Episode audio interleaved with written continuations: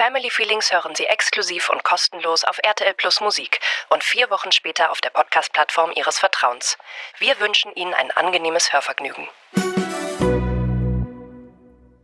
Du musst deinen Körper lieben, auch wenn du ganz krass unzufrieden bist. Dann liegt das nur daran, dass du dich nicht vom Schönheitsideal freimachen kannst. Ja. Also bist du schwach. Ja. Das ist für mich eigentlich Schwäche, wenn Also- ich mir jetzt die Brüste operiere. Ja, aber das ist doch auch mega toxisch.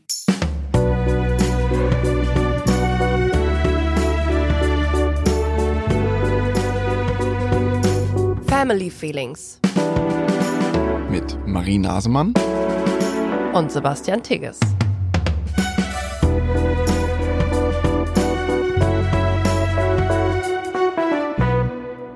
Wie geht's? Gut. Gut bis mittelgut.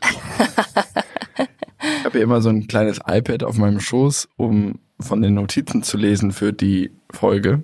Und ich kann das nicht richtig lesen. Manchmal ist mein Sichtfeld so eingeschränkt. Und danach, zehn Minuten später, kriege ich starke Kopfschmerzen. Das habe ich seitdem ähm, unsere Tochter im Krankenhaus war, als sie nur sechs Tage alt war. Das geht nicht mehr weg. Es war jetzt lange Zeit weg, jetzt kommt's wieder. Das ist schon das zweite Mal diese Woche. Aber sonst geht's mir gut. Du bist gerade, wie geht's dir? Ja, wir haben gerade eine ähm, Schüttelübung gemacht. Wir haben gerade unsere vor der Aufnahme unser, unseren Körper durchgeschüttelt. Es ist ja immer nicht so easy, so einen Übergang zu finden zwischen Kindern und Arbeit. Vor allem, wenn es so wie heute Morgen so eigentlich fast nahtlos ineinander übergeht. Und wir direkt hier so performen und da sein müssen. Und eigentlich haben wir noch so einen stressigen Morgen in den Knochen, wo viele Sachen schiefgelaufen sind. Dann muss man es so körperlich irgendwie probieren abzuschütteln, damit wir irgendwie schaffen, hier in diesem Moment anzukommen. Tricky. Wir nehmen ja jetzt immer mit Video auf. Und du hast kurz bevor wir aufnehmen wollten, dann äh, unsere Mitarbeiterin, die die Kamera angeschmissen hat, gefragt, ob du gut aussiehst oder ob du noch ein bisschen mehr Rouge brauchst. Und dann wurde beschlossen, dass du noch ein bisschen mehr Rouge brauchst. Ja. Und das passt ganz gut zum Thema der heutigen Folge, weil, also A, hast du dich gefragt, ob du jetzt gut, in Anführungsstrichen, gut, gut genug aussiehst für eine Aufnahme mit der Videokamera und B, hat mich niemand gefragt, ob ich noch Rouge brauche. Fühlst du dich jetzt ausgeschlossen? Nee, überhaupt nicht, aber da steckt ja schon einiges drin. Warum? Ja. Warum? Weil ich sehe auch scheiße aus. Warum muss ich denn nicht gut aussehen? Okay, lass uns die Frage mal so beiseite legen und da kommen wir später drauf zurück. Ja. Heute sprechen wir über Schönheit, Körperbilder, Körperideale, was wir vielleicht auch unseren Kindern mitgeben wollen oder sie vorbereiten wollen auf diese schrecklich ungerechte Welt, in der Frauen Rouge brauchen und Männer nicht. Also wir sprechen vor allen Dingen dann über die, über den in der Gesellschaft wahrgenommenen und ja auch tatsächlich ausgeübten Druck, den Schönheitsbilder und Schönheitsideale ausüben können. Wo steigen wir ein? Bei uns selbst, würde ich sagen. Ich würde auch sagen, bei uns selbst. Ähm, ich glaube, wir beide konnten uns ja in der Vergangenheit nicht frei machen von Schönheitsidealen. Ich glaube, eigentlich fast niemand kann das, der irgendwie zumindest vielleicht in einer Stadt lebt, wo es Außenwerbung gibt, wo es Geschäfte gibt. Alle Menschen, die im Internet irgendwo unterwegs sind, sind mit Schönheitsidealen konfrontiert. Das ist ja das Gute, du musst ja nicht mehr in der Stadt leben. Ja. Du kannst ja auch einfach irgendwo Instagram anschmeißen. das stimmt. True. Also Schönheitsideale, vermeintliche begegnen einem überall. Ständig. Und wir beide waren und sind wahrscheinlich immer noch sehr davon beeinflusst und haben uns ja auch zwischen unseren, ich würde mal sagen, 20ern und 30ern, Einiges machen lassen. da weiß ich jetzt gar nicht, wo ich anfangen soll. Ein halber Körper ist gemacht. Und ähm, haben ja beide mal auch eine Essstörung gehabt. Darüber sprechen wir in, haben wir schon gesprochen in der ersten Ernährungsfolge. Wer mal ins Archiv gucken will, da erzählen wir auch viel darüber, was uns da so geritten hat und getrieben hat und Das Archiv gibt es allerdings nur bei RTL Plus Musik. Ja.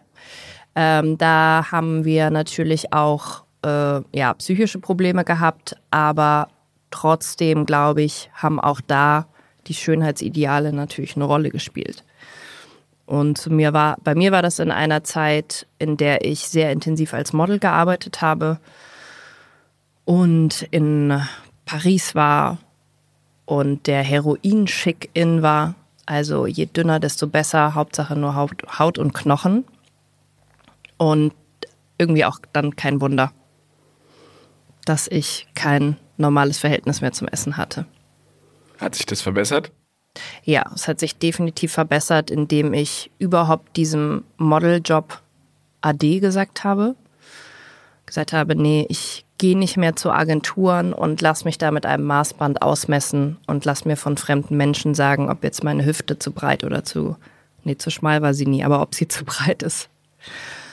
Und das war natürlich für mich eine große Befreiung, zu sagen, es dreht sich jetzt eben nicht mehr alles nur um mein Äußeres. Es war eine große Befreiung, mich mit Inhalten zu beschäftigen, mich mit fairer Mode zu beschäftigen, mit Nachhaltigkeit, mit Feminismus und zu sagen, ich darf, ich bin okay, so wie ich bin und ich habe auch eine Stimme und ich darf auch was sagen und es ist auch nicht uninteressant, was ich zu sagen habe und es geht nicht immer alles nur darum, wie ich aussehe oder gestylt bin. Ist die Modelbranche für dich unfeministisch? Also ist man unfeministisch, wenn man Model ist? Nee, ich glaube, du kannst schon beides sein. Ähm, es sind teilweise sehr erfolgreiche Models, sehr tolle, starke Frauen, die äh, unglaublich selbstständig sind und ähm, eine, eine Stimme haben, eine Meinung haben, sich auch kritisch äußern, auf jeden Fall. Aber in dem Moment, wo man sich natürlich Schönheitsidealen immer nur anpasst und einem Ideal entsprechen will, ist es natürlich, ja, geht es schon irgendwo in eine antifeministische Richtung. Manche Feministinnen würden jetzt sagen, nein, jeder darf tun und lassen mit seinem Körper, was es will, was er oder sie will. Also gerade beim Thema Schönheitsoperation ist es ja so sehr gespalten. Die einen sagen, hey, es ist total feministisch, wenn ich einfach selber entscheide, wie ich will, dass mein Körper aussehe und wie ich Operationen mache oder nicht. Mhm. Und ich bin eher die Fraktion, die sagt, kann es wirklich feministisch sein, eine Schönheitsoperation zu machen, die ja auch wieder nur, die man ja nur deshalb macht, weil man eben diesem Ideal entsprechen will und irgendwie attraktiv sein will für die Gesellschaft. Jetzt bist du ein bisschen gehopst von der Modelbranche zu Schönheitsoperationen.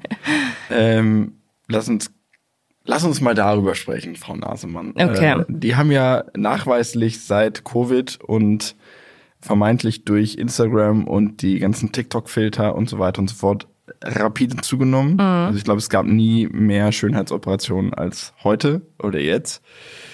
Ähm, geht das ganz spurlos an uns vorbei? Natürlich nicht. Wir arbeiten mit Instagram. Und natürlich habe ich schon meinen, die Accounts, denen ich folge, schon probiert, extrem auszusieben. Und ich habe auch einige Leute die ich vielleicht privat kenne und mag, aber wo ich weiß, der Content beeinflusst mich negativ, indem ich mich nämlich ständig damit vergleiche und ständig denke, ich bin irgendwie weniger toll oder weniger cool oder weniger beliebt. Solche Leute habe ich teilweise auf stumm geschaltet. Und ich finde, es ist, ich liebe Instagram und ich glaube, es hat ein großes Potenzial, dass da ganz viele Themen einfach mal eine Plattform kriegen. Aber es ist natürlich auch wahnsinnig gefährlich, sich da jeden Tag zu vergleichen und jeden Tag die glatten Gesichter zu sehen und zu denken, hä, bin ich eigentlich die Einzige, die eine Zornesfalte hat. Aber glaubst du wirklich, dass Instagram da so eine große Rolle spielt? Ich meine, die Leute waren vor 15 Jahren auch unzufrieden mit ihrem Äußeren. Da war es halt Fernsehwerbung. Ja, da war es Fernsehwerbung, aber ich glaube, also zum einen sind wir viel öfter am Tag damit konfrontiert. Also früher hat man sich dann vielleicht nach der Arbeit abends eineinhalb Stunden von Fernseher gesetzt.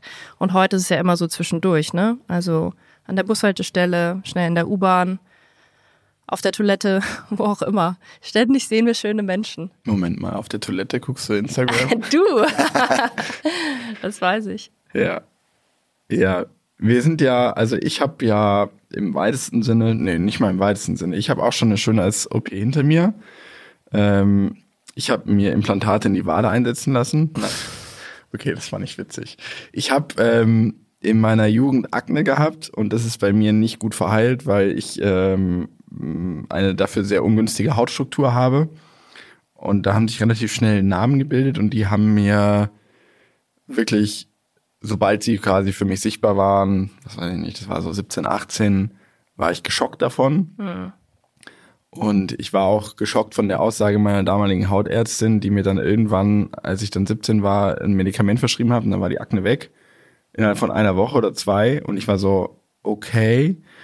Und dann war sie nur so, ah, schade. Hm, ja, die Namen, die bleiben natürlich. Schade, so ein hübscher junger Mann. Naja, Jürgen Prochnow sieht ja auch gut aus. Und ich war so, what? Das wäre zu verhindern gewesen, wenn du mir vor drei Jahren dieses Medikament verschrieben hättest und es geht jetzt nicht mehr weg und ich sehe jetzt so aus und das ist ein Makel. Jedenfalls hat mich das sehr, sehr, sehr beschäftigt. Die äh, meiste Zeit, die ganze Zeit, jeden Tag. Und ähm, dann habe ich irgendwann, ich glaube, da war ich Anfang 20, lange recherchiert und dann gab es eine äh, darauf spezialisierte äh, Ärztin in Bonn. Damals habe ich noch in Düsseldorf gelebt. Und die bot eine Laserbehandlung an und dann war ich da zum Vorgespräch und dann hat die gesagt, ja, das können wir machen, das geht nicht ganz weg, aber äh, je nach Verlauf der OP unter Vollnarkose ähm, gibt es da schon deutliche Verbesserungen, ähm, deutliche Glättung der Narben. Und dann habe ich meine Eltern echt äh, belabert und habe gesagt, ich will das machen, das ist mir wichtig, bla bla. Und dann haben die sich dazu bereit erklärt, dann bin ich dahin und dann Vollnarkose und dann echt intensive Laserbestrahlung und dann aus der Vollnarkose aufgewacht und dann echt so ein ganz, ganz, äh, ganz Gesicht verbannt. Ich sah wirklich aus wie, äh, kennst du den Film Der Unsichtbare? Das ist äh, so, so ein Mann, der wird unsichtbar und der macht sich immer so eine Mullbinde um den Kopf, wenn der gesehen werden will. Weil er, anders wird er nicht gesehen. So sah ich aus. Wie so eine Mumie. Ja, wirklich komplett mumifiziert. Und ähm, das war eine Woche auch echt schlimm. Das nässt dann so nach und kann sich entzünden und so. Und dann war irgendwann, habe ich den Verband abbekommen und dann war meine Haut ganz glatt.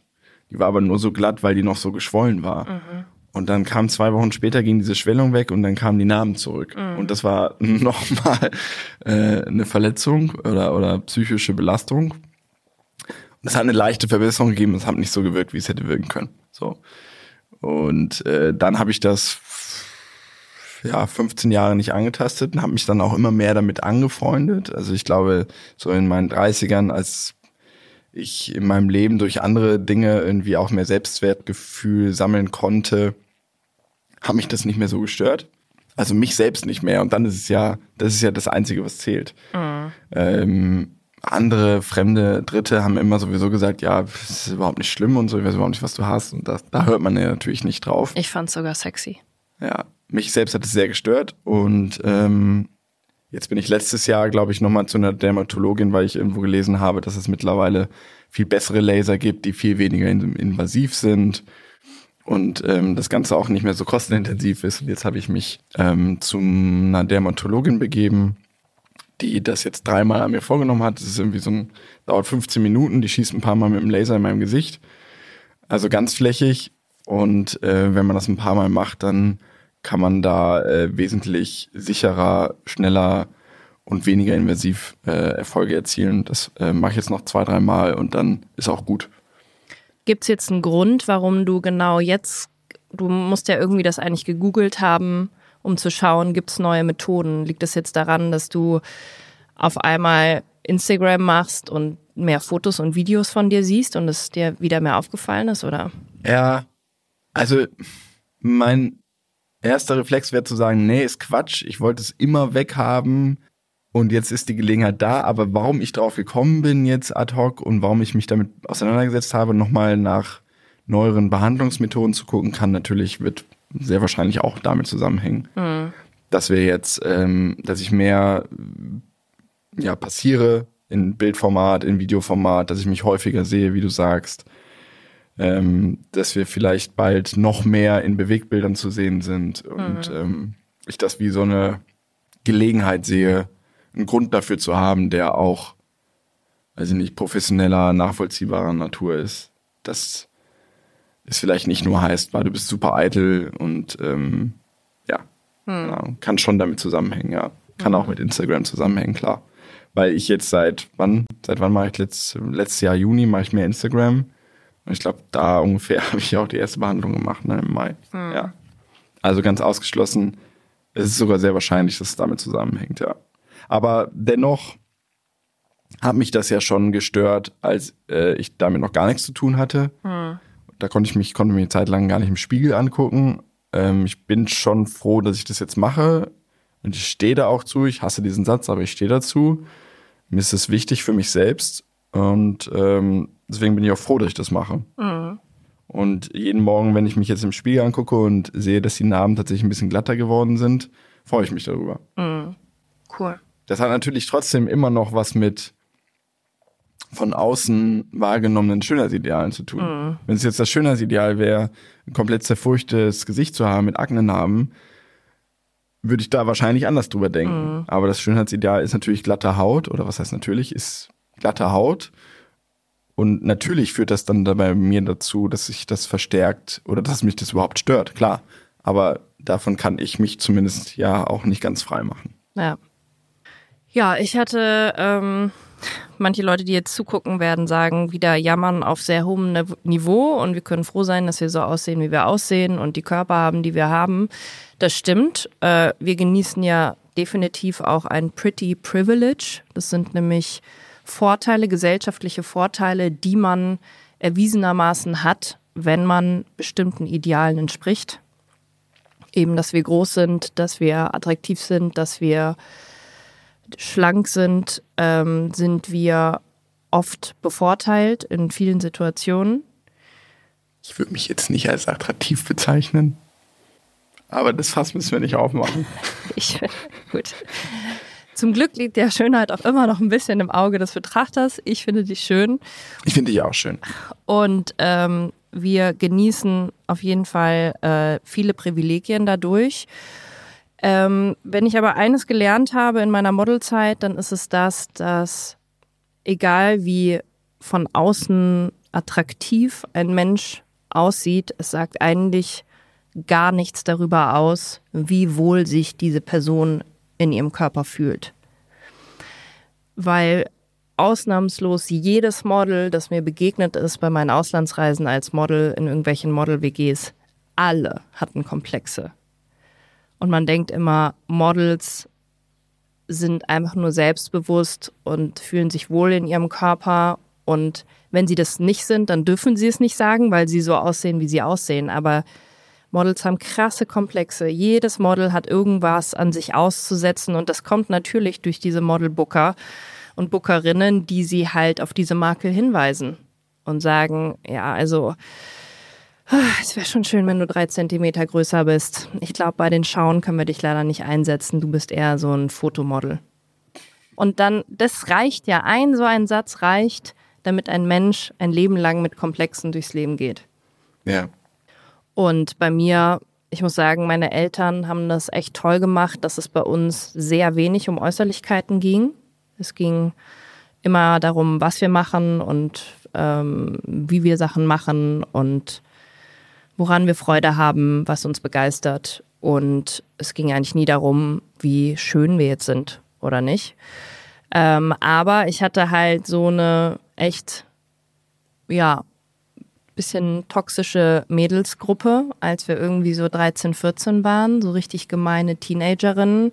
Und die haben es halt geschafft, sich die Komplexe gegenseitig an, einzureden. Top. Top Teamgeist. Und da kannst du dann als Eltern, pff, kannst du, glaube ich, weiß ich nicht, gar nicht so viel machen. Ich bin ja dann damit auch nicht zu meinen Eltern gegangen. Aber also ein Beispiel, meine Brüste.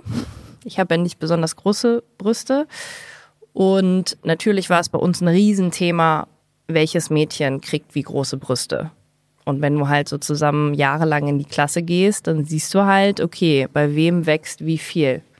Und das hattet ihr sicherlich auch mit euren Penissen, aber die hat man wenigstens nicht gesehen. Brüste hat man halt Meistens gesehen. hat man die nicht gesehen. Und ähm, ich weiß noch, dass eine Klassenkameradin von mir meinte zu mir, ich hätte, also meine Brüste werden angeschwollene Bienenstiche. Die sahen da halt auch so aus. Es waren halt, es war, ich war halt noch flach und es kam halt erstmal nur so ein bisschen die Nippel raus. Bienenstich. Aber es geht mir halt nicht mehr aus dem Kopf. Ist halt so drin geblieben und bei allen Freundinnen wuchsen halt mehr und mehr Brüste und bei mir bleib, blieb's halt so. Also ein bisschen was kam auch, aber eigentlich blieb's so. Und ich dachte immer, hey, ich hat, hätte echt eine super Veranlagung. Meine Mutter hat große Brüste, meine Oma hat große Brüste, meine andere Oma hat auch große Brüste. Ich dachte, ja, kann ja eigentlich nichts schief gehen. Kam einfach nichts. Okay, und das hat dich gestört. Ja, das hat mich natürlich extrem gestört. Aber als Model dann auch? Weil als Model entsprachst du ja dann eher mit deinen nicht großen Brüsten dem Ideal, oder? Naja, als Model war es so, ähm, dass eigentlich meine Hüften zu breit waren, um diesem Heroinschick zu entsprechen, diesem abgemagerten Kate Moss Look. Aber meine Brüste waren zu klein, um jetzt kommerzielle Katalog-Shootings zu machen, wo man eben ein bisschen mehr Hüfte hätte haben dürfen. Also ich habe halt nicht reingepasst. Oh wow. Ja. ja, und seitdem ähm, Was für eine toxische Industrie. ja, habe ich äh, auf jeden Fall Komplexe mit meinen Brüsten. Es wurde dann auf jeden Fall besser über die Jahre. Ich habe mich dann auch damit angefreundet und so und dachte mir so, ja, aber die Form ist ja eigentlich voll schön und auch die Brustwarzen sind schön, sie sind halt einfach irgendwie klein und das ist voll okay. Dann kamen die Schwangerschaften und Geburten und Stillzeiten und ich dachte mir, super Brüste, 1A, top. Tja, und nach dem Abstillen, vor allem nach dem Abstillen nach dem zweiten Kind, war da halt nicht mehr viel übrig. Ich habe mir, ich wünsche mir einfach natürlich meine alten Brüste zurück. Hm. Und ich probiere mich irgendwie damit anzufreunden, aber es fällt mir schwer, weil ich einfach manche Sachen nicht mehr gut sitzen. Ich merke, gestern zum Beispiel habe ich ein Kleid anprobiert, ähm, so ein ganz tolles Vintage-Kleid mit so Pailletten und es ist einfach so für bisschen Brüste quasi geschnitten und ich konnte es immer super tragen und jetzt kann ich es einfach gar nicht mehr tragen, weil es hier einfach nur so runterhängt.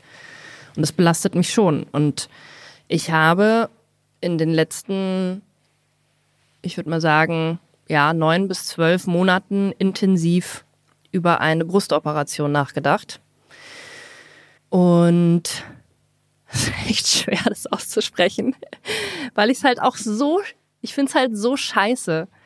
Ich habe mich immer eigentlich so gegen Schönheits-OPs gewehrt und habe gesagt, nein, ich muss so mit meinem Körper klarkommen. Es ist nur eine Frage der Selbstliebe und Leute machen doch nur OPs, die eigentlich ein anderes Problem in ihrem Leben haben. Die wollen irgendwas kompensieren, die wollen irgendwie mehr sexy sein für Männer oder so. So einen Scheiß mache ich nicht. Und jetzt stehe ich selber da und denke mir, ich fühle mich einfach mit meiner Oberweite nicht mehr wohl. Und ich probiere es halt theoretisch auf ganz vielen Ebenen zu, zu verstehen und zu durchdenken. Zu sagen, okay, und nochmal, warum mache ich das jetzt? Nee, okay, ich mache es nicht wegen der Beziehung. Mir fehlt auch sonst nichts im Leben. Ich fühle mich auch schön, ich fühle mich auch wohl, ich bin zufrieden. Aber ich habe einfach das Gefühl, es fehlt was. Ich bin, ich habe das Gefühl, ich bin nicht so richtig mehr Frau. Ich fühle mich so ein bisschen wie wenn einem die Brüste, also so könnte ich mir vorstellen, fühlt man sich, wenn einem die Brüste entfernt worden sind. So Okay. fühle ich mich nach zwei Kindern. Ja. Krass. Ja.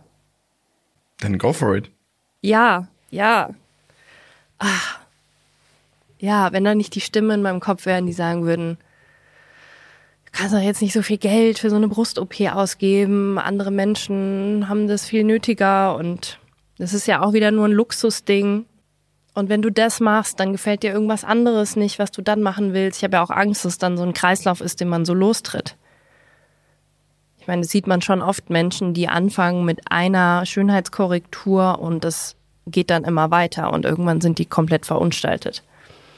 Ich auch Angst davor, wo ich es eigentlich auch nicht glaube, dass mir das passieren wird, aber ich habe ja auch schon mal eine Schönheitsoperation gemacht. Also keine Operation, aber ich habe Augenringe.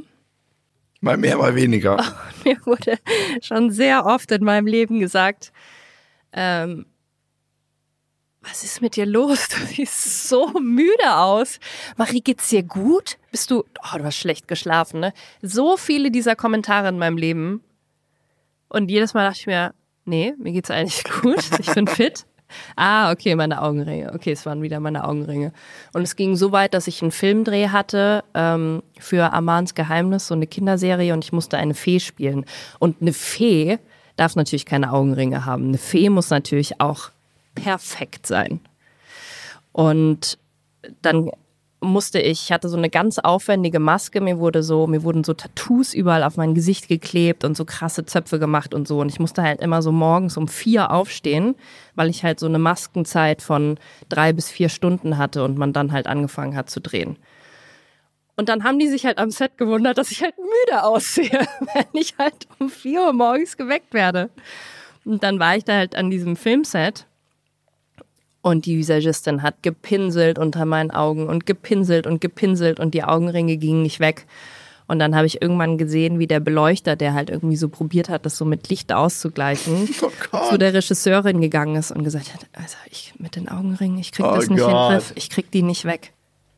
Und dann stehst du da so und so ein ganzes Team, so 60 Leute warten darauf, dass man jetzt endlich anfangen kann zu drehen und es geht nicht wegen meinen Augenringen. Wow. Ja. Echt wow. Also Schauspielerei ist neben Modeln echt auch eine sehr ähm, gute Branche für sehr, das Selbstbild. Sehr aufs Äußere fixiert, ja. Ja, gut. Ja, und dann ähm, bin ich nach diesem Dreh, habe ich mir gedacht, okay, wenn jetzt wirklich meine Augenringe irgendwelchen Drehs im Weg stehen, mein Gott, dann mache ich mir da halt so ein bisschen Hyaluron oder was das ist rein. Das ist ja jetzt kein Eingriff, das ist eine Spritze links, rechts und passt. Ich muss sagen, ich habe es gemacht und danach dachte ich mir, okay, wow, ich sehe einfach jetzt so normal frisch aus. Passt, läuft. Tja, und dann ist mir das Zeug abgesackt. und das passiert so in 5% der Fällen, dass sich dieses Material, was man dann unter der Haut hat, bewegt. Und es ist an einem Auge irgendwie so runtergesackt. Und das habe ich dann daran gesehen, dass ich irgendwie Fotos von mir gesehen habe und auf einmal da irgendwie so eine leichte Beule unterm Auge war. Und dann bin ich wieder zu dem Arzt, habe gesagt, wir müssen dieses Zeug daraus machen, es sieht unmöglich aus. Ja, okay, kann passieren, kein Problem, ich mach's raus. Und dann hat das irgendwie mit einer Spritze wieder rausgemacht. Bah. Dann habe ich aber mich im Auge vertan, bah. Spiegelverkehrt, hat das am falschen Auge gemacht. Da musste ich nochmal hin und dann hat das am anderen Auge gemacht.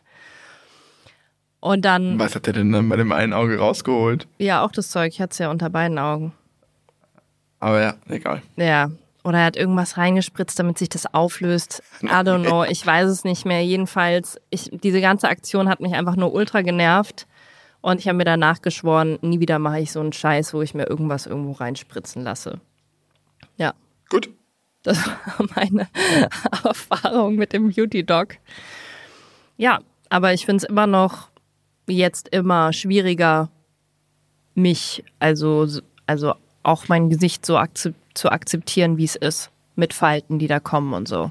Ja. Und alles wird so ein bisschen schlaff und hängt so ein bisschen runter. Und ja. das ist, also fällt einem ja immer mehr auf bei einem selbst, oder? Es entsteht halt einfach immer mehr. Das Gesicht ist halt nicht mehr Mitte 20. Ich würde sagen, die Kinder waren auf jeden Fall so ein Accelerator, was das angeht. Ja, es ist so krass, wenn wir uns Bilder von vor den Kindern angucken. Vorgestern habe ich dir noch ein Bild gezeigt. Äh, da war sogar unser Sohn schon auf der Welt. Aber da war er so vier Wochen alt. Wir sehen halt aus wie zwölf auf diesen Fotos. Ja. Das ist schon echt krass. Und ich glaube, es ist für alle Menschen schwierig, aber es, ich glaube schon, dass es nochmal deutlich schwieriger ist, wenn man mit seinem eigenen Gesicht und Äußeren die ganze Zeit arbeitet und ständig in Arbeitskontext damit konfrontiert wird. Kann sein. Was machen wir denn, damit unsere Kinder nicht diese äh, Themen die ganze Zeit haben und sich nicht in unserem Alter dann auch die ganze Zeit damit rumschlagen, dass sie unzufrieden sind mit den Äußeren, nur weil das äh, vermeintliche Gesellschaftsbild ein Schönheitsideal vorschreibt? Was können wir da machen? Puh, ich würde mal sagen, da gibt es einiges zu tun, aber äh, wir waren noch gar nicht fertig mit meinem Brust-OP-Thema. Ach so. Du bist noch in einem Entscheidungsprozess. Ja. Also du würdest es noch in Betracht ziehen. Ich würde es noch in Betracht ziehen und jeder andere Mensch würde mir sagen, hey, aber Marie, du hast doch so viele tolle andere Sachen, das musst du doch jetzt nicht auch noch haben. Dann komme ich immer noch mit meiner Wirbelsäule, die total schief und eine starke Skoliose habe ich. Mein Schulterblatt kommt raus, vorne kommt eine Rippe raus. Also mein ganzer Rücken ist extrem unsymmetrisch. Habe ich natürlich auch ultra darunter gelitten, weil Symmetrie in unserer Gesellschaft einfach auch das Ding ist. Und ich immer wusste, okay, ich krieg's halt nicht weg, außer halt durch eine richtig heftige OP, wo die ganze Wirbelsäule an Metallstangen befestigt wird und dir dein Rücken von Hals bis Hintern quasi aufgeschnitten wird. Oh Gott. Ja, und eventuell kommt aus Gesundheitsgründen irgendwann diese OP noch auf mich zu, aber ich hoffe, ich schaff's ohne und ich probiere mich jeden Tag aufs Neue mit diesem Rücken anzufreunden. Es klappt mal mehr, mal weniger, aber er ist einfach da und ich muss ihn irgendwie so akzeptieren, wie er ist. Aber das habe ich halt auch immer so ein bisschen als Argument gesehen, okay, mein Rücken, unter dem ich super leide, den kann ich nicht ändern meine Brüste, unter denen ich leide, die kann ich halt ändern. Und viele Menschen in meinem Umfeld haben gesagt, weißt du was, Marie, denk doch einfach nicht so lange drüber nach. Wenn du Bock hast, dann mach's. Ja. Und du musst dich von niemandem rechtfertigen. Du musst niemandem irgendwas erklären, warum du das machst. Es Ja. ist einfach dein Recht, es zu tun. So, und? Was hält dich dann davon ab? Also außer diese. Ich habe, glaube ich, Vorurteile. Ja, ich habe Vorurteile gegenüber Menschen, die sich die Brüste operieren lassen.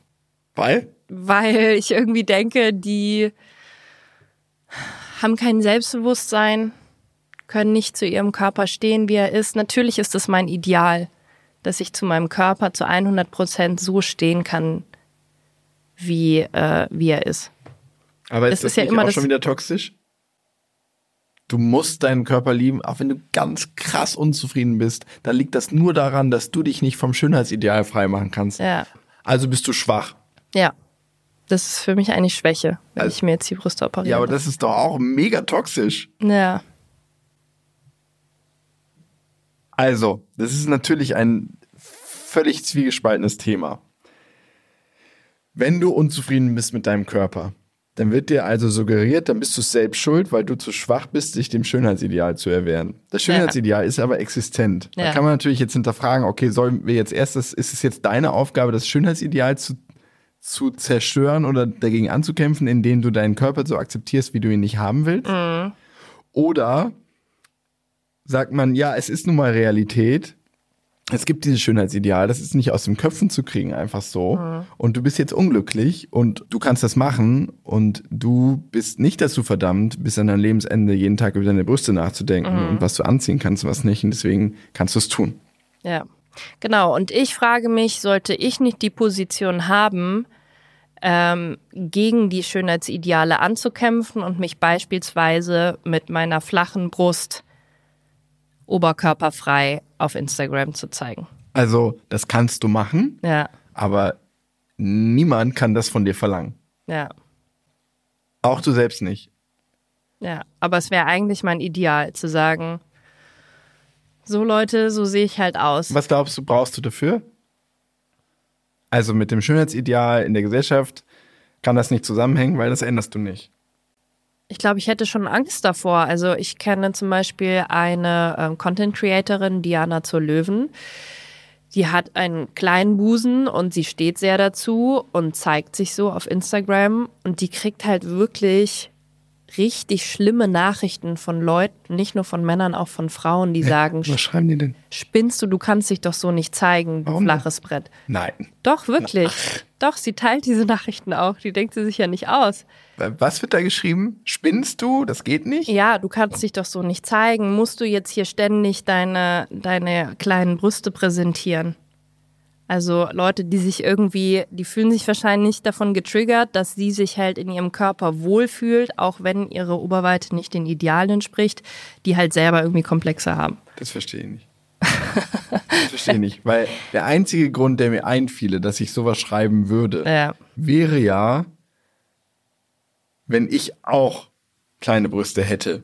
Das ist jetzt sehr viel hypothetisch. ja, Aber dann müsste ich es doch toll finden, wenn es eine andere Frau gäbe, die damit rausgeht Ja. und sich damit selbstbewusst zeigt. ja. Ich finde es zum Beispiel toll, dass sie es Mü macht. müsste ich doch gut finden. Ja. Also in welcher Welt fände ich das denn dann schlecht? in der Welt, dass du es dich vielleicht nicht traust und dass du es nicht reflektierst und es dich einfach ärgert, dass jemand so selbstbewusst mit seinen Brüsten sein kann? Das war, war ganz schön weit hergeholt. Verstehe ich wirklich nicht. Ich will es Ja. einfach nur gerne wissen. Ja. Es ist nicht so, also ich verurteile das klar, weil das ist irgendwie so ein Hardcore-Body-Shaming irgendwie auf eine weirde Art und Weise. Aber ich verstehe es auch einfach nicht. Hm, muss ich mal drüber nachdenken. Ja. Also ich glaube, und das habe ich mir auch vorgenommen, bevor ich mich irgendwie unters Messer legen lasse, werde ich probieren, all diese Gedanken zu Ende zu denken.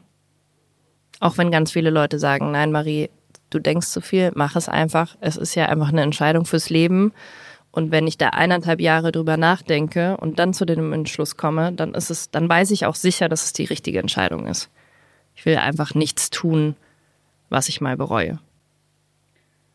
Würdest du sagen, dass das ein Ausfluss des Patriarchats ist, dass Frauen andere Frauen shamen, die nicht dem vermeintlich patriarchal geprägten Schönheitsideal entsprechen? Dass also die Frauen sagen, ey, du kannst es so nicht zeigen, weil das gefällt den Männern nicht, also auf der Metaebene? Oder ist das sowas, sogar sowas wie toxische Weiblichkeit? Hat noch nie jemand benutzt, glaube ich, den Begriff. Aber wenn jetzt ein Mann sich hinstellen würde, der nicht dem Schönheits... Also ich. Ja. Wenn ich mich jetzt oberkörperfrei in die Kamera stellen würde. Ja, oder jemand anderes, der das noch offensichtlicher vielleicht nicht tut. Weiß ich nicht. Vielleicht... Ähm, ich will jetzt keine Merkmale nennen, weil ich das nicht werten will, aber der dem nicht entspricht. Wenn dann Männer schreiben würde, ey du Lulche, nee, geh mal trainieren oder so. Das ist ja klassische toxische Männlichkeit, würde ich sagen. Wenn jetzt aber eine Frau das macht, was du gerade beschrieben hast bei Diana zu Löwen, dann ist es ja das in weiblicher Form. Ja. Und hat das was mit toxischer Männlichkeit ursprünglich zu tun, mit der patriarchalen Gesellschaftsstruktur? Oder ist das etwas, was vielleicht singulär weiblich durchscheint und nur nicht so oft zur Sprache kommt? Ich glaube, dass das einfach diese Ideale so fest verankert sind in allen Köpfen. Und wenn sich irgendjemand selbstbewusst halbnackt in seinem Körper zeigt, der dem nicht entspricht, dann führt das bei manchen Menschen zu Irritation. Den, genau, Irritation, Ja. den Impuls kenne kenne ich zumindest auch. Wenn ich, also jetzt nicht mehr, aber wenn ich mal ein Foto eines Mannes gesehen habe vor einigen Jahren, der vielleicht mal einen Rock trägt auf dem roten Teppich oder der Lars Eidinger, der mal ein Kleid getragen hat oder der ja auch seine, seinen Haarausfall sehr offen zur Schau trägt. Und, ähm, der ist manchmal bei mir der erste Impuls gewesen, oh, jetzt, also muss das sein. Ja. Dieser Impuls, ja. Ja. Und den haben Frauen, glaube ich, genauso wie Männer. Ganz egal, ob da ein Mann sich zeigt oder eine Frau. Aber da muss doch eigentlich, Man muss es halt reflektieren. man muss doch im nächsten Schritt dazu kommen, dass es völlig wahnsinnig ist, diese Person dafür zu kritisieren. ja. Also warum denn? Das macht, nur weil es mir selbst Angst macht. Ja, jetzt bin ich selbst, jetzt bin ich im Gespräch dahinter gekommen, ja. Ja. Macht einem erstmal selbst Angst, weil man das nicht kennt. Ja. Das ist der Grund. Ja. Man kennt es nicht. Man ist geprägt von dem Mainstream und das Mainstream ist der Schönheitsideal und alles, was davon abweicht und dann auch noch zur Schau gestellt wird, ist erstmal irritierend. Und Irritation sorgt für ein Gefühl der Angst, Ja. Unsicherheit. Voll. Es ist immer Sicherheit, Sachen zu sehen, die man kennt, die man einordnen kann. Und es ist ja leider gerade auch in der Modewelt, hat man irgendwie das Gefühl, dieser Trend, der halt so in den letzten Jahren aufkam mit Body Positivity oder Body Neutrality, dass man einfach jetzt nicht immer seinen Körper lieben muss, sondern einfach seinen Körper akzeptiert. Ähm, dieser Trend geht, löst sich ja langsam schon wieder auf. Also ein paar Jahre hatte man auf Laufstegen Plus-Size-Models, ähm, auf Kim Kardashian Rundungen. Also das ist natürlich auch kein natürliches Ideal, was sie da verkörpert mit irgendwelchen Po-Implantaten. Ist ja auch völlig crazy. Aber ähm, zumindest hat man unterschiedlichere Körper gesehen. Und jetzt merkt man, das zerbröselt einfach. Das löst sich alles wieder auf. Kim Kardashian lässt sich ihre Implantate rausmachen, hat sich für die Met Gala runtergehungert, um in Marilyn Monroes Kleid reinzupassen, hat dann auch noch stolz der Presse erzählt, in wie vielen Wochen sie wie viel Kilo abgenommen hat. Und ich denke mir so, oh, Back to the roots. du hast so, du wirklich, die ganze Welt hört dir zu und schaut dich an. Du hast so eine große Verantwortung. Und was machst du? Du erzählst wirklich jetzt von so einer Hardcore-Diät? Come on. Sophie Passmann hat dazu in der Zeit gerade exakt dazu einen sehr, sehr interessanten und guten Beitrag geschrieben, äh, der betitelt war mit Das nehmen wir euch nicht ab. Sehr gute Überschrift. In dem Artikel beschreibt sie, wie dieser ganze Trend äh, der äh, Body Positivity und der verschiedenen Körperbilder, vor allen Dingen auch in der Modeindustrie der letzten fünf bis zehn Jahre, ähm, gerade als völlige Heuchlerei aufgedeckt wird und äh, jetzt, wie man anhand von unter anderem Kim Kardashian sehen kann, auch schon wieder stark auf dem Rückzug ist, dass dieser Heroinschick wiederkommt und dass es alles quasi nur eine Lüge der Industrie war, um noch mehr Konsum anzukurbeln, indem man den Leuten, die Körper haben, die nicht dem Schönheitsideal entsprechen, vorgaukelt, dass auch das in der äh, Modeindustrie und in der, was weiß ich, darstellenden Industrie in Ordnung und nun auch Mainstream sei. Und sie ähm, stellt das sehr gut dar in diesem Artikel, dass das alles wirklich einfach nur ein kapitalistischer Trick war, um Konsum weiter anzukurbeln und dass es einfach offensichtlich sei, dass das alles gelogen gewesen wäre. Was man einfach daran sehe, dass jetzt quasi, als wäre nichts geschehen, diese Nullerjahre wieder zurück sind mit diesem ganzen Magerwahn und so weiter und so fort. Ja, ich fand es auch ehrlich gesagt schon immer auch doof, wenn ich bei Modenschauen saß und zugeguckt habe. Und dann hast du irgendwie so 18 richtig dürre Models und dann hast du zwei so richtig runde Plus-Size-Models. Und ich dachte mir so, ah, das ist doch jetzt auch nicht die Lösung. So zeigt halt einfach normale Menschen.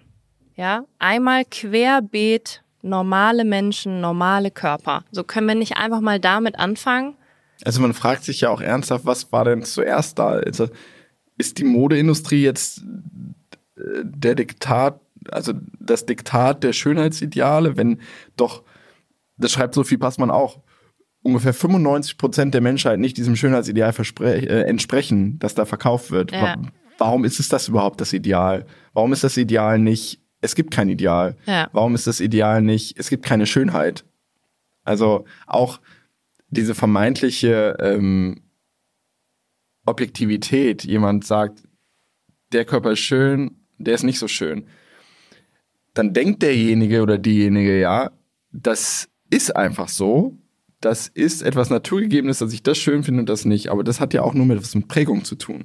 Und das Ideal wäre ja, und da benutze ich absichtlich das Wort Ideal, wenn wir davon ganz wegkommen. Ja. Wenn es gar nicht mehr heißt, das ist ein schöner Körper, das ist ein schönes Gesicht, das ist eine schöne Nase, sondern das ist eine Nase, das ist ein Körper und das ist ein Gesicht. Ja, Da müssen wir ja hinkommen. absolut. Aber würdest du sagen, ich dürfte dann auch keine Kooperation mehr auf Instagram machen, wo ich irgendwelche Beauty-Produkte bewerbe, die einen noch schöner machen? Äh, Mhm. konsequent und streng genommen, ja. Diese ganze Beauty-Branche ist doch einfach scheiße toxisch. Ja, sie äh, sagen einem im Prinzip, du, wenn du jetzt nur noch das eine Produkt kaufst, dann hast du endlich die tollen Haare, dann hast du endlich die tolle Haut und so. Ja. Auf der anderen Seite macht es mir auch einfach echt Spaß. Also ich liebe Schminken und mich stylen und so. Einfach für mich, gar nicht für andere. Ich hab, bin wirklich der letzte Mensch, der irgendwie auch mit gemachten Brüsten Komplimente von außen haben will. Ich würde weiterhin so rumlaufen, man würde wahrscheinlich nicht mal sehen, dass ich gemachte Brüste habe. Ich mache es einfach gerne für mich. Und ich liebe es, mein Gesicht verändern zu können und mit Farben spielen zu können. Und wenn ich müde bin, was zu machen, damit ich frischer aussehe. Das Ähm. ist doch auch super, aber das eine hat ja auch nur scheinbar mit dem anderen was zu tun. Mhm. Wir reden ja davon, was von einer Gesellschaft oder von einer, von gewissen Branchen vermittelt wird. Mhm. Und suggeriert wird, dem müssen alle Folge leisten und so, alle müssen so aussehen, sonst sind sie nicht schön. Mhm. Wie sich das, wie sich der individuelle Mensch in seiner Haut wohlfühlt, ob jetzt mit großen Brüsten, kleinen Brüsten und so weiter und so fort, das sollte jedem Menschen selbst vorbehalten sein. Und das können wir nur erreichen, wenn wir aufhören mit ähm, diesem Denken schwarz-weiß, das ist schön, das ist hässlich. Ich weiß selbst nicht, wie wir das erreichen, weil auch da wieder stellt sich die Henne-Ei-Frage. Das sind ja auch Menschen in der Modeindustrie, das sind ja keine Teufel, die da sitzen und sagen, ich finde das geil, wenn alle irgendwie Komplexe haben. Sondern vielleicht ist es schon irgendwas ähm, evolutionsbiologisches, was dahinter steht. Ja, also wenn wir mal ganz äh, zurückgehen in wo kommen Schönheitsideale her, dann kommt es ja also von unserem For wir haben einen Fortpflanzungsdrang und man sucht sich jemanden aus, mit dem man si- sich reproduzieren möchte. Ja. Und da geht man nach, was würdest du sagen, vor Millionen von Jahren. Da ist man wahrscheinlich danach gegangen, wer ist groß und kann sich gut verteidigen Ja. gegen Säbelzahntiger. Ich weiß genau, wo du hin willst. Männer sind stark, Frauen haben von mir aus breite Hüften, weil gebärfreudig, aber das ist doch alles. Ich hasse immer diese Biologo evolutionsbiologischen Argumente. Wir sind ja mittlerweile, wie, wie lange gibt es die Menschheit schon? Keine Ahnung, ich will jetzt keine Zahl sagen, 20.000 Jahre. Wir sind ja sehr hochintelligente Wesen. Ja. Zumindest behaupten wir das selbst von uns, ja? Ja. Dass wir die intelligentsten Tiere auf dieser Welt sind. Wir haben doch die Gabe, mit unserem Hirn reflektieren und nachdenken zu können Ja. Und können uns auch über sowas, was wir vielleicht gelernt haben von den Neandertalern oder mitbekommen haben, das sind nicht die Neandertaler, die haben sich nicht durchgesetzt, aber aus unseren Primatenvorfahren können wir doch mittlerweile äh, von diesem geiler Körper, können wir doch sagen, nee, wieso? Es gibt überall, das sind alles tolle Körper und jeder hat auch einen anderen Geschmack. Es gibt Leute, die finden das gut, finden das gut. Aber dieses von oben, nein, das ist nicht gut und das ist gut, das können wir überwinden, da bin ich ganz sicher. Dafür sind wir nämlich intelligent genug und es hat meiner Meinung nach nur was mit Intelligenz zu tun. Ja. Gibt ja auch noch den Aspekt Gesundheit, ne? Also ich finde, dass das Wort Gesundheit und dieser ganze Gesundheitswahn, dass das auch wiederum ähm, nur ein verstecktes Intoxinieren mit Idealen ist. Also ich fühle mich ja jetzt wirklich, wenn mir irgendwelche Freunde erzählen, ah, sind jetzt wieder bei CrossFit und die haben die App und machen das jeden Morgen um sieben. Natürlich ist es im Zweifel erstmal unmittelbar gesund für den Körper, sich sportlich zu betätigen. Aber dieses Übermaß und dieses Übermaß an, das ist alles Gift, was ihr esst, esst das, das, das, das. Und in, in welchen fucking Berlin-Mitte-Cafés gibt's nur noch irgendwie das und das und das und das und den Saft für 12 Euro.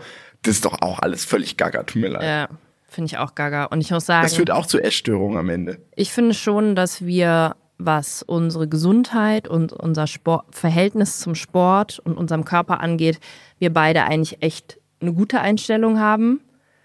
Also ich habe nicht das Gefühl, dass wir jetzt uns mega abstressen mit irgendwelchen Übungen, damit du ein Sixpack hast und ich irgendwie so einen tollen runden Po habe, sondern wir machen einfach Sport, der uns mental und gesundheitlich gut tut. Wir probieren Sport zu machen, damit wir keine Rückenschmerzen haben, dass wir Kraft haben, unsere Kinder hochzuheben, ohne das Gefühl zu haben, jetzt breche ich gleich auseinander. Aber ich habe zumindest bei, also mein Sportantrieb war halt früher noch zu Modelzeiten sehr auf, wie forme ich meinen Körper. Und jetzt geht's viel mehr um reinfühlen, wie fühle ich mich und was braucht jetzt wirklich mein Körper. Und es ist mir wirklich eigentlich ziemlich egal, auch ob jetzt irgendjemand denkt, dass mein Po eine tolle Form hat oder nicht. Ich will irgendwie keine Po-Schmerzen haben, wenn ich mich irgendwo hinsetze und will mich leicht fühlen und schwungvoll durchs Leben gehen können. Und dann fühle ich mich wohl. Und da muss ich sagen, haben die Schwangerschaften schon auch was sehr Positives bewirkt, äh, weil es war jetzt nicht nur so, okay, mh, gestillt und doofe Brüste jetzt, sondern seitdem kann ich viel mehr wertschätzen, was mein Körper jeden Tag leistet und dass mein Körper funktioniert und dass ich Kraft habe. Und ähm, ist es mir, also zumindest jetzt in den letzten Jahren, war es mir ziemlich egal, ob ich jetzt in diese Hose reinpasse oder in diese Hose. Also das Ja. hat sich einfach immer mal geändert und ich bin voll fein damit, wie es irgendwie ist. Das ist bei mir auf jeden Fall auch besser geworden. Aber wir kommen ja auch beide aus einer Essstörung, die wir, glaube ich, größtenteils überwunden haben. Ja. Äh, es tut mir sehr leid, aber ich muss es jetzt äh, abwickeln hier. Wir reden weiter in Der nächsten der Folge. nächsten Folge. Weil das ist, Doppelfolge. äh, das, ich hätte nicht gedacht, dass es so ein krasses Thema ist, wo Ja. man so viel darüber sprechen kann und so viel durchdenken kann. Ich möchte auf jeden Fall noch mit dir darüber sprechen, wie man mit Kindern umgehen kann, was das Thema angeht. Weil selbst bei unserem dreijährigen Sohn spielt es schon eine Rolle, um das mal zu sagen.